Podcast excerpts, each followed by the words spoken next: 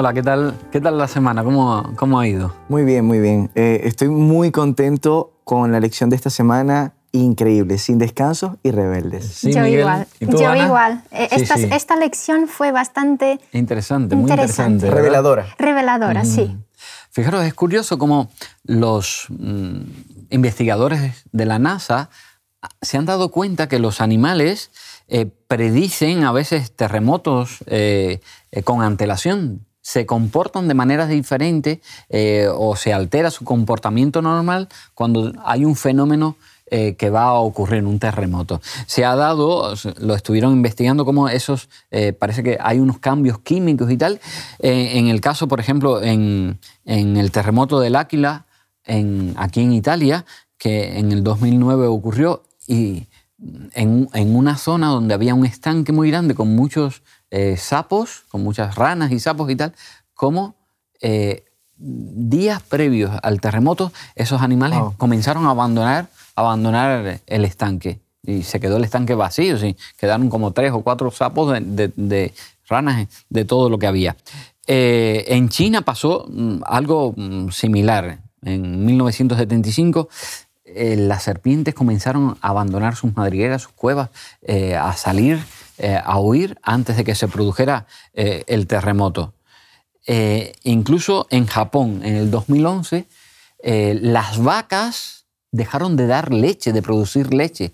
Hubo comportamientos raros en, los perros, en los gatos, incluso se ha, se ha, podido estudiar hasta en los elefantes, cómo cuando se producen fenómenos antes de que se produzcan terremotos, maremotos, cómo están yo, yo pude experimentar esto con una, perrita que tenía que se llamaba Canela. En una oportunidad eh, estuvimos en un lugar donde ocurrió un temblor de siete y algo y notamos que eh, nuestra perrita estaba muy extraña porque se escondía en las esquinas, empezaba a llorar, se quejaba y nosotros algo está pasando. Hasta que como media hora después empezó a temblar y nos dimos cuenta que ella estaba, había notado algo. Sí, sí, así que los eh, animales pueden percibir lo que nosotros no percibimos. Nosotros, eh, pues la vista es mm, quizás, mm, eh, pero ya cuando estás viendo ya, ya llegó el, el terremoto. Pues en la lección de esta semana analizaremos algunos ejemplos de, digamos, extrañas actitudes provocadas no ya por, por desastres naturales, sino, digamos, eh, por la pecaminosidad. Los efectos del pecado, cómo, alteran.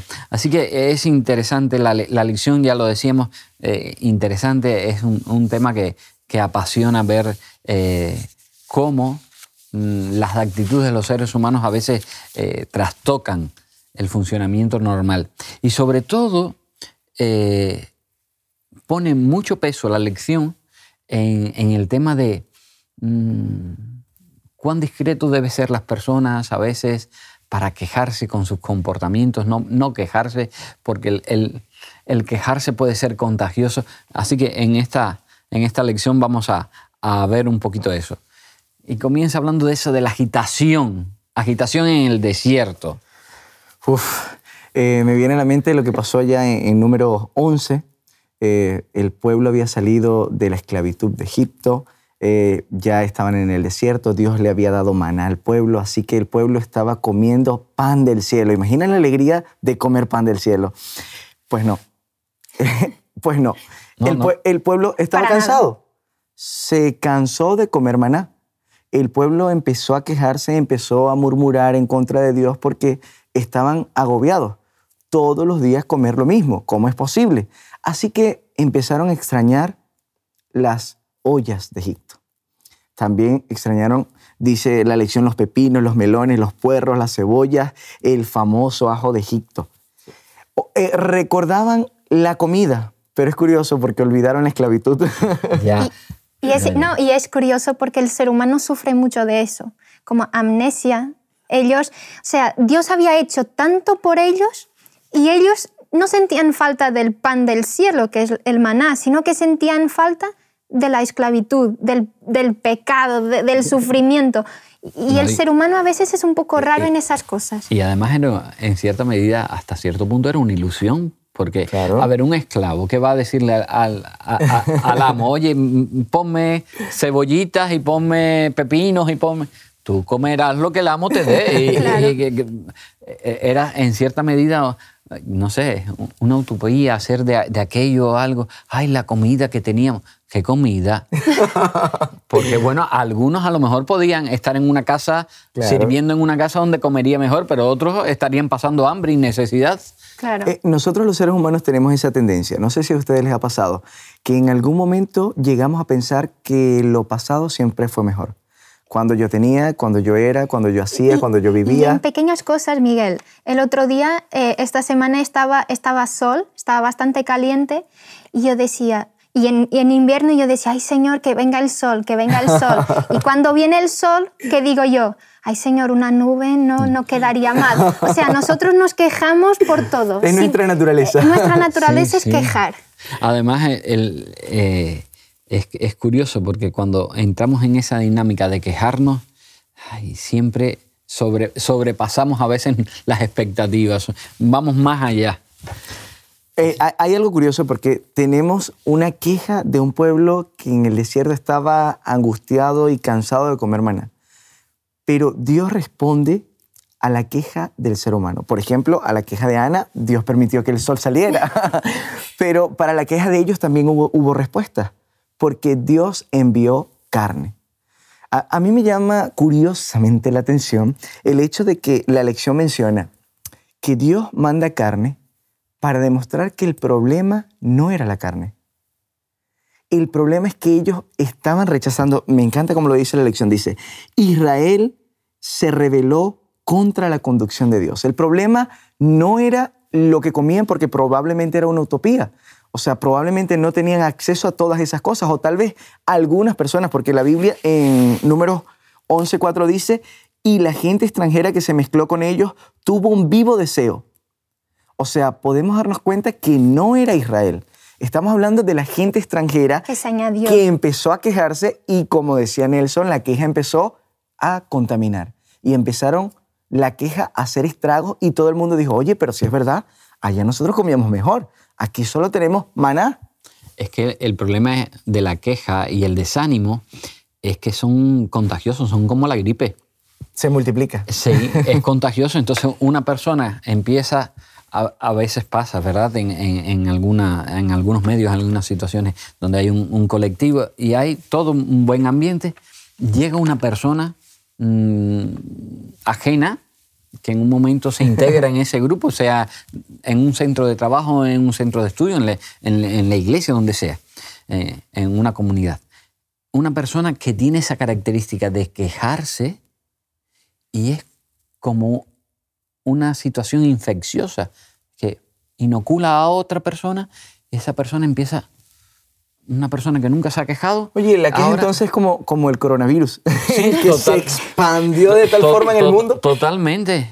Va creciendo, creciendo. Así que es importante en las iglesias, eh, eh, bueno, e incluso en los hogares, en, en los sitios donde nos encontramos, cortar de raíz la queja, porque la queja lleva al desánimo, más queja entra en, Y en la lección nos muestra que el desánimo, la queja, tra- trae como consecuencia final la muerte. Porque tal vez no sea una muerte física, pero puede ser una, una muerte espiritual, una muerte emocional. Algunas personas que viven quejándose, ¿cómo se encuentran emocionalmente? Está- hay personas que están literalmente muertos porque no, no están contentos nunca con su familia, con su trabajo, con su iglesia, con su entorno, ni con ellos mismos. Se ven un poquito eh, más feos, un poquito más gorditos, un poquito más flacos. Entonces, la queja trae como consecuencia la muerte, sea física, emocional o, o el caso que estamos tratando, ¿verdad? Que eh, Dios le dice, vale, vais, vais a comer. Estáis que- queriendo comer carne, no os preocupéis. Os va a salir la carne hasta por las narices, vamos. Vais a tener... Pero qué, qué triste el, el- el final de ese, de ese episodio, que no es el único. Dices, bueno, este fue puntual y ya no pasó más. Esto, este episodio Sería una felicidad. curó, curó. No, no. El episodio ese eh, no, no dejó, digamos, al pueblo de, de Israel inoculado. Porque vuelve a presentarse ahora una situación diferente, pero ahora con unas personas que eran importantes. Y, es que además de amnesia, el pueblo de Israel y el pueblo general, nosotros, es que no aprendemos con los errores. Es que ya no es olvidar, es que ni aprendemos ni, sacamos el jugo de las cosas, no, es como, ya pasó y seguimos. Y, y lo mismo, o sea, acaban de salir de, de lo que pasó con las codornices. Y llega ahora María y Aarón, que se sienten amenazados por Séfora. Pero sin embargo, es que ¿qué tenía Séfora?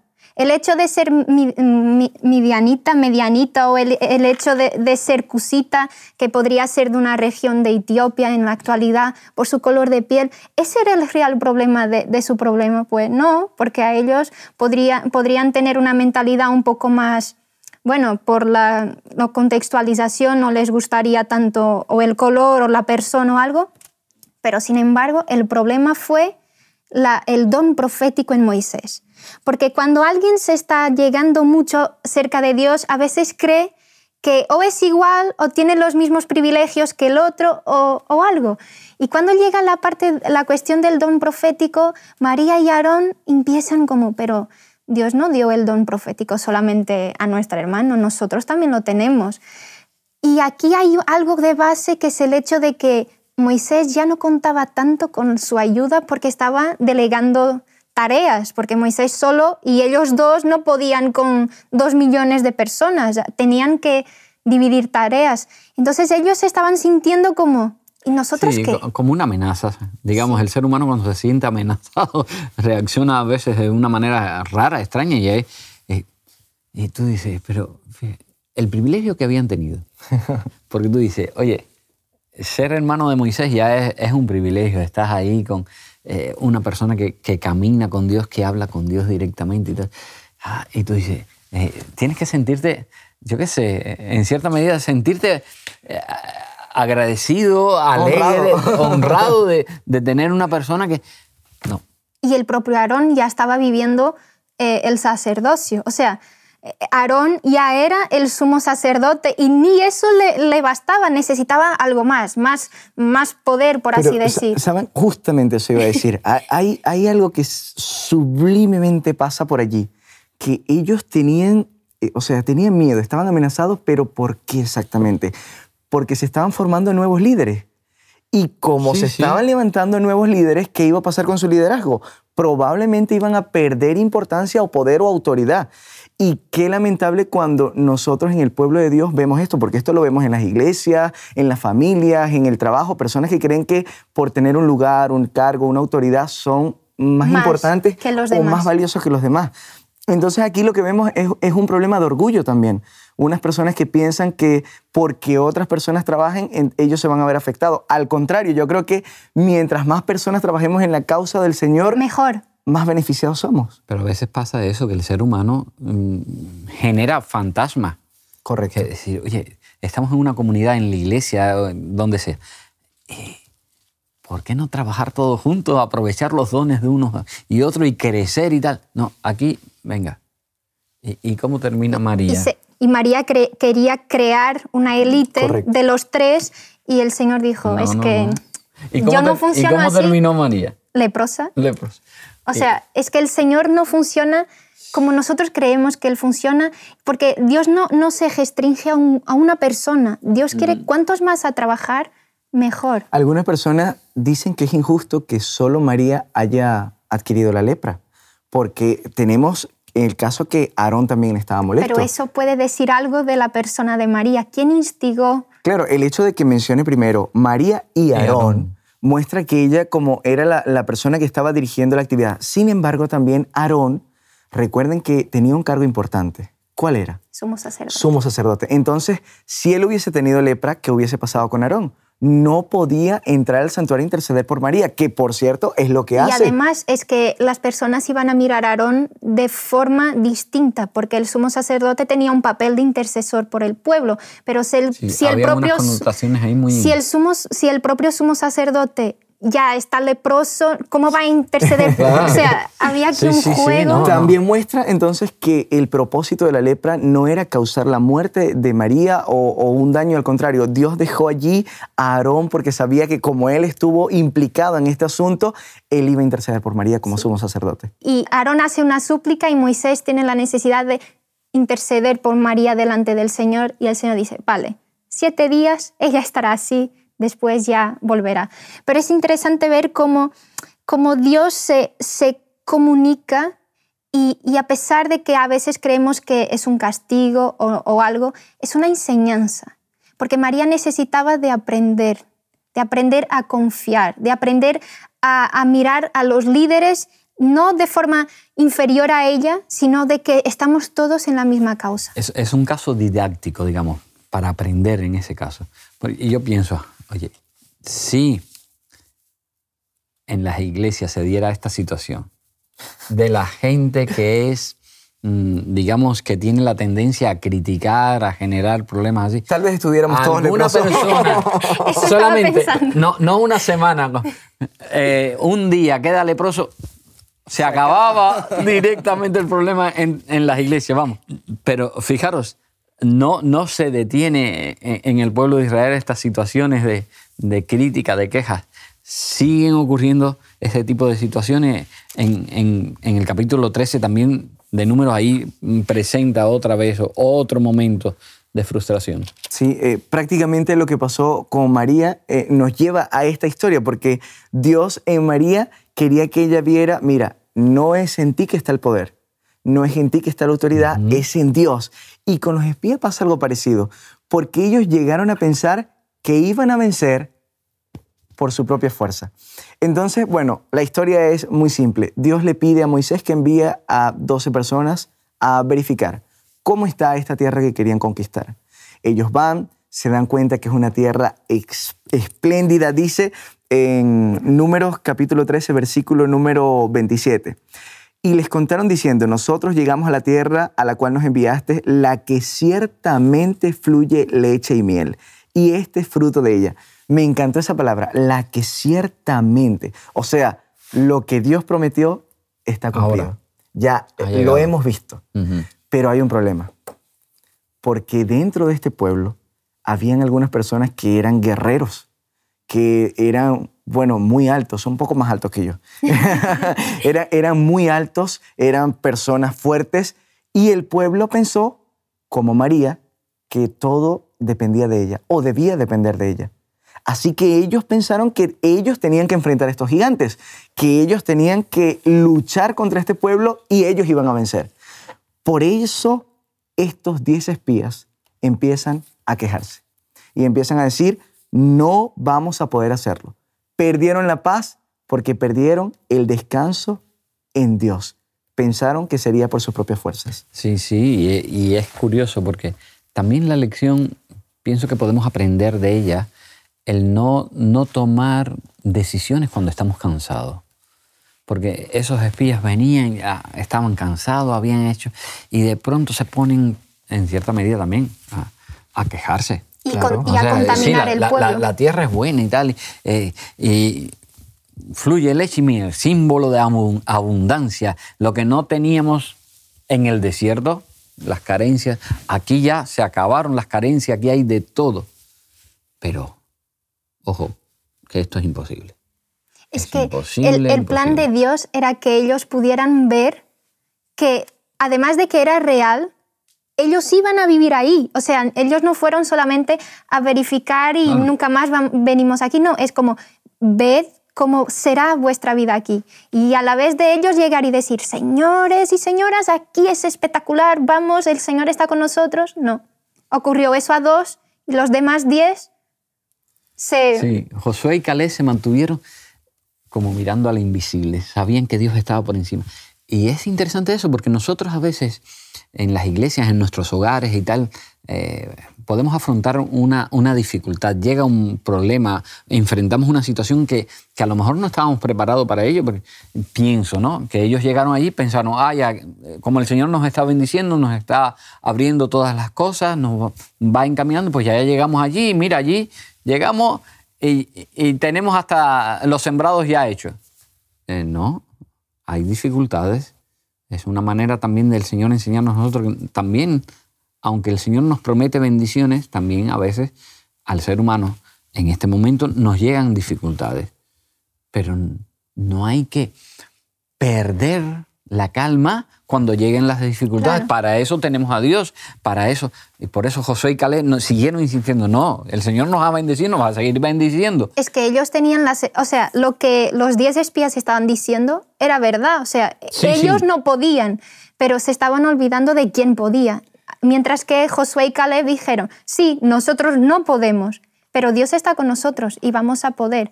Pero como hablábamos hace poco de la queja, que, se- que se- es una Extiende. semiente que se extiende, eso se extendió por el pueblo.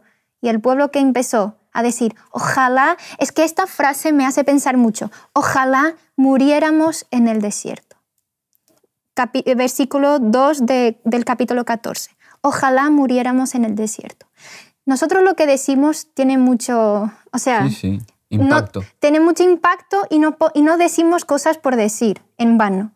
Y aquí el Señor, después, cuando, cuando viene y está frustrado con el pueblo después de tanta cosa que hizo por él, el pueblo que hace está, no quiero Señor, gracias, pero volvamos para Egipto, o mejor, que morir- mura- muramos aquí. El Señor dijo, ¿queréis morir? Vale, vosotros pedisteis, no yo. Vosotros dijisteis que querían morir, no yo. Y entonces el Señor, el 40 días por 40 años y, y todo el episodio de que, por, que iban a morir esa generación, no fue que el Señor quisiera eso, sino ellos han pedido eso.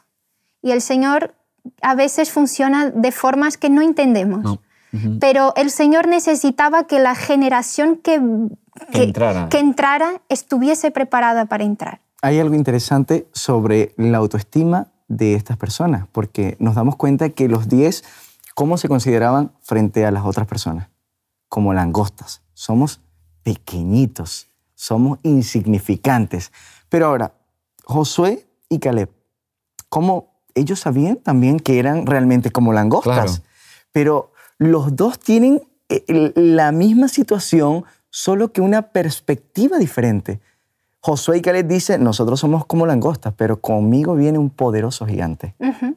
Y los otros, mira, nosotros somos como langostas y ellos son muy grandes. Sí. Entonces aquí nos damos cuenta que la estima del, cristiana, del cristiano debe basarse no en lo que somos ni en lo que creemos de nosotros mismos, sino en lo que Dios ve de nosotros, en quién nos acompaña, en quién hemos creído. Y, y cuando nosotros basamos nuestra estima en Dios, entonces podemos decir que somos príncipes. Así como dice Pedro, mira, no son cualquier cosa, somos un pueblo escogido, somos real sacerdocio, somos una nación santa. Ese debe ser la estima de un cristiano, entender que somos un pueblo que está de la mano del creador de los cielos y la tierra. Y solamente con eso, con depositar la confianza en el Señor, ese Señor que era tan poderoso, que había hecho cosas tan magníficas para que salieran Claro. de allí de, de Egipto.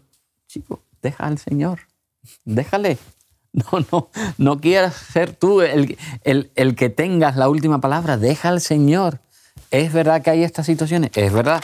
¿No lo sabía el Señor? ¿O el Señor se enteró en ese momento? Ah, cuando ellos fueron, ay, mira, y ahora le vamos a decirle al Señor que, sea, que pasa esto. No, ya el Señor lo sabía. Deja al Señor. El personaje extraordinario aquí es Moisés, ¿verdad? Porque Moisés actúa, es una figura de Jesús, de Cristo, del intercesor. Es que, es que a mí me gusta mucho imaginar, porque una cosa es hablar, pero imaginar la piel de quien está viviendo las cosas. Y ahora estar pensando en Moisés, el líder, viendo todo lo que Dios hizo por este pueblo que no merecía, pero el Señor aún así hace. Y ahora, ¿qué? Están pidiendo la muerte, están pidiendo regresar. ¿eh? ¿Qué hacer? Y Dios dice, Moisés, se termina aquí. Yo, a partir de ti, un gran líder, un gran pueblo, todo. Y, y Moisés dice, no, Señor. Es que después de todo, no puedo vivir sin este pueblo. Con sus defectos, pero no puedo. Hombre grande, Moisés, grande. Y esa súplica, esa intercesión por el pueblo, es de ahí que sale, bueno, la misericordia de Dios por 40 años con el pueblo. Y es curioso ser el tipo de Jesús, porque de la misma forma que Moisés intercedió por ese pueblo, Jesús intercede por nosotros hoy. Y es, y es bonito ver que tenemos un intercesor que a pesar de nuestros fallos, dices, ah, dice a Dios, Señor, Padre, este, este vale la pena, a pesar de todo, vale la pena. Es muy bonito. Tenemos un Dios grande y tenemos un Jesús que intercede por nosotros y que a veces, aunque pasemos situaciones como el pueblo de Israel, aunque a, veces seamos un poco, eh, a veces somos eh, Josué y Caleb. claro, porque si no sería terrible. Pero otras veces somos un poco diez espías. Somos uno, de esos diez. Pero tenemos al Señor, que el Señor está ahí, que intercede, que obra, que cambia, que nos transforma. Así que es una bendición, ¿verdad? Contar con Dios para cambiar esos defectos, para dejar atrás y sobre todo, cuidado con las equivocaciones, cuidado con las quejas, con el desánimo. Que el Señor nos bendiga, disfrutemos en el estudio de su palabra. Amén. Os invitamos a tener una experiencia más allá del sábado, convirtiendo tu unidad de acción en una iglesia hogar, en donde la Biblia, la oración intercesora, la fraternidad y la testificación sean vuestro estilo de vida. Así, experimentaremos un poder renovador en la iglesia y en el cumplimiento de la misión. Suscríbete a nuestro canal de Hope Media para no perderte ninguna escuela sabática viva. Que Dios te bendiga.